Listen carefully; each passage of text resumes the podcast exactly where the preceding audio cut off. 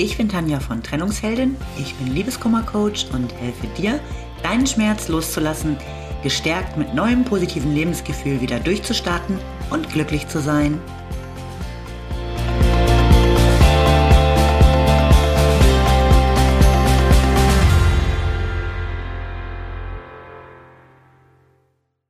Hallo, schön, dass du wieder da bist.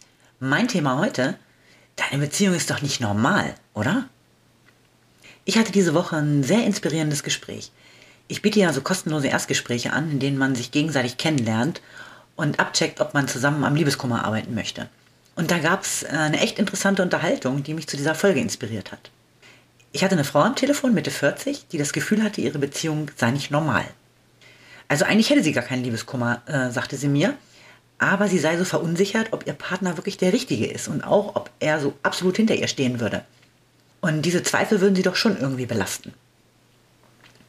Und sie ist seit zwölf Jahren mit ihrem Partner zusammen und eigentlich läuft alles bestens. Er hat sein Zuhause, sie hat ihr Zuhause. Kinder haben sie beide nicht. Unter der Woche sehen sie sich ein oder zweimal, die Wochenenden verbringen sie größtenteils zusammen. Sie haben viele ähnliche Interessen und verstehen sich richtig gut. Oh, okay, dachte ich mir, äh, klingt doch prima. Und fragte, wo denn die Probleme liegen würden. Äh, meine Eltern und auch viele Freunde sagen mir ziemlich oft, dass unsere Beziehung nicht normal ist. Wir sind schon so lange ein Paar und trotzdem wohnen wir nicht zusammen und sehen uns nicht mal jeden Tag. Und einige meiner Freundinnen sind der Meinung, er steht nicht richtig zu mir, weil er nicht langsam mal zusammenziehen oder mich heiraten will. Erzählte sie mir. Okay, daher also ihr Glaube, ihre Beziehung ist nicht normal, was auch immer normal bedeutet. Wir haben ein recht langes Gespräch geführt und irgendwann kam heraus, dass sie es tatsächlich selbst richtig gut findet, dass sie getrennt wohnen und sich nicht jeden Tag sehen. Sie arbeitet immer ziemlich lange und ist abends froh, wenn sie für sich sein kann.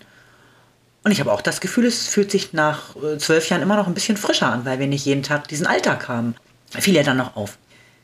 Kinder gehörten sowieso nicht zu ihrer Lebensplanung und ein Trauschein ist ihr überhaupt nicht wichtig. Lange Rede, kurzer Sinn. Am Ende des Gesprächs war klar, in dieser Beziehung gibt es nicht das geringste Problem. Also kein Grund für Liebeskummer. Das Problem haben eher Außenstehende, die selbst eben eine komplett andere Lebensplanung haben und die nicht so einfach akzeptieren können, wenn jemand nicht nach ihrem Raster lebt. Aber mal zurück zu dem Begriff normal. Wer bestimmt denn darüber, wie eine Beziehung auszusehen hat? Also eine normale Beziehung. Gibt es da wirklich eine Vorgabe? Ich denke, das definiert doch jeder für sich selbst. Und normal ist für mich alles, dass es jedem Beteiligten gefällt und niemandem schadet.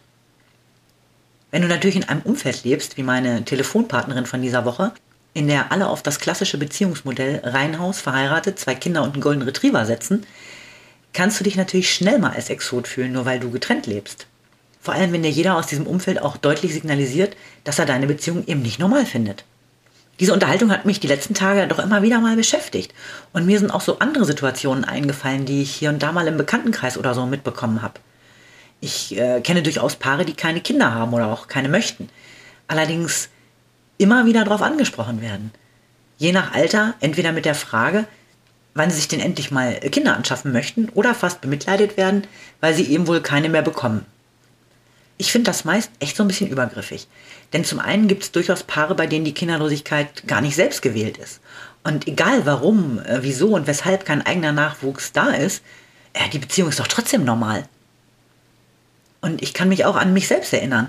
Nach meiner Scheidung damals als alleinerziehende Mutter habe ich mich auch oft nicht normal gefühlt. In meinem damaligen Denken war das Normale auch eher Reihenhaus und Golden Retriever. Und das hat oft dazu geführt, dass ich mich als schwarzes Schaf gefühlt habe. Auch wenn es äh, super viele Alleinerziehende gibt. Gut, da ging es zumindest nicht darum, dass ich meine Beziehung als unnormal angesehen habe, denn ich hatte ja keine. Aber wenn es eine Definition von normal für Beziehungen geben sollte, dann wäre es meiner Meinung nach folgende. Die Partner behandeln sich gegenseitig mit Respekt. Sie sind füreinander da. Sie lieben sich. Und das war's. Alles weitere definiert jeder für sich. Und ob du Frauen oder Männer liebst, eine Beziehung zu dritt führst, gemeinsam in den Zwingerclub gehst, zusammen oder getrennt wohnst, vielleicht sogar auf unterschiedlichen Kontinenten lebst, Kinder hast oder nicht, das entscheidest du mit deinem Partner alleine. Und vielleicht sollten wir aufhören, uns verunsichern zu lassen, nur weil die breite Masse um uns herum ähm, eine andere Art Beziehung führt als wir selber. Und wir sollten auch andere nicht in unser Raster pressen. Wir möchten doch auch sonst immer alle irgendwie individuell sein. Liebe, Respekt, füreinander Dasein ist das neue Normal. Alles andere ist quasi die Sonderausstattung, die man sich nach seinen persönlichen Vorlieben zusammenstellt. Also falls du Zweifel hattest, ob deine Beziehung normal ist, dann hoffe ich, dass ich dir in dieser Folge ein paar Denkanstöße gegeben habe. Ich wünsche dir alles Liebe, bis zum nächsten Mal. Lieben Dank fürs Zuhören. Du findest mich auch bei Instagram und Facebook oder auf meiner Website unter www.trennungsheldin.net. Alle Infos dazu findest du in den Show Notes.